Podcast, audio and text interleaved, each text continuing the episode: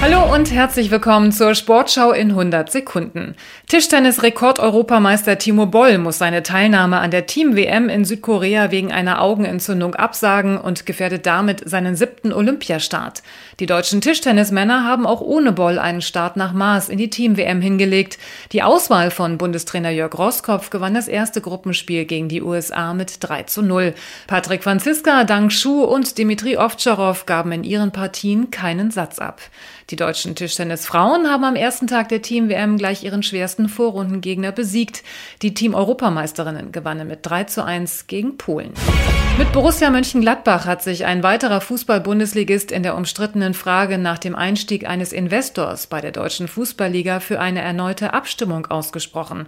Diese Abstimmung solle dann offen, transparent und für jedermann nachvollziehbar gestaltet werden, so Geschäftsführer Stefan Schippers. Borussia Mönchengladbach hat in der ersten Abstimmung mit Ja gestimmt und daraus auch kein Geheimnis gemacht. Jürgen Klinsmann ist nicht länger Trainer der südkoreanischen Fußballnationalmannschaft. Diese Entscheidung gab der Fußballverband in Seoul bekannt und hat damit die Konsequenzen aus dem überraschenden Scheitern des Teams im Halbfinale des Asien-Cups gezogen.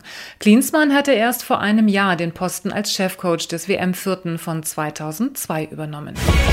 Tina Hermann vom WSV Königssee hat den Skeleton-Weltcup in Altenberg gewonnen. Die nicht für die in einer Woche in Winterberg beginnenden Weltmeisterschaften nominierte Rekordweltmeisterin siegte mit einer Zehntelsekunde Vorsprung vor Weltmeisterin Susanne Krea und der Amerikanerin Mystic Rowe. Und das war die Sportschau in 100 Sekunden.